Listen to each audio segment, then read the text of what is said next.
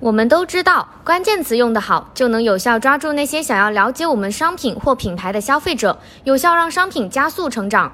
因此，关键词投放很重要。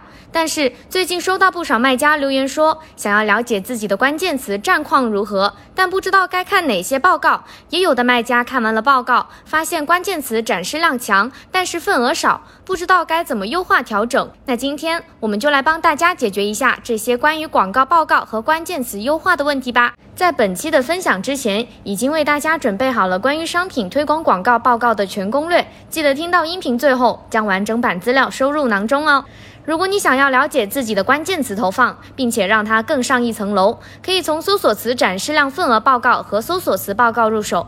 那具体怎么用呢？现在来详细讲解一下。首先来说说搜索词展示量份额报告吧。这份报告最主要是可以了解搜索词展示量的排名和份额占比。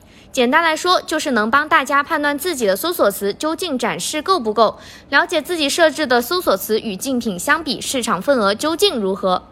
对于这个报告，我们要重点关注搜索词展示量排名和搜索词展示份额这两个指标，把这两个指标和自己设定的目标对比。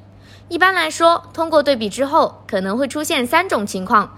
第一种是实际的排名和份额都超过了自己的目标，这种情况表明广告曝光表现超出目标，可以继续保持。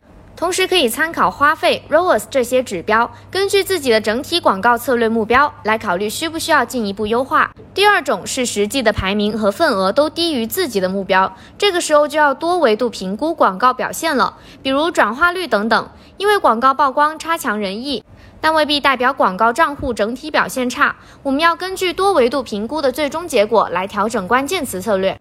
第三种情况是实际排名高于目标排名，但实际份额小于目标份额。这种情况说明竞争对手相对比较多，而且势均力敌，可以考虑优化竞价策略或者提高相关性来提高所占份额。讲完这三种可能，还要跟大家补充一下另一种情况：展示量弱但份额强。这种情况下，直接竞争者不多，但有强劲对手。建议大家用商品投放来抢占对手的详情页流量位，夺取更多份额。当然，我们也要记得从别的角度出发来进行分析和优化。比如说，从展示水平来看，如果有 ROAS 表现比较好，但展示排名和份额较低的词。可以尝试增加竞价投放来继续优化它。同时，大家还要关注总搜索量，关注市场的热度走向，随热度调整广告投放策略。比如说节日期间总搜索量提升，那就可以提高高绩效词的竞价，帮助它获得更多展示和转化的机会。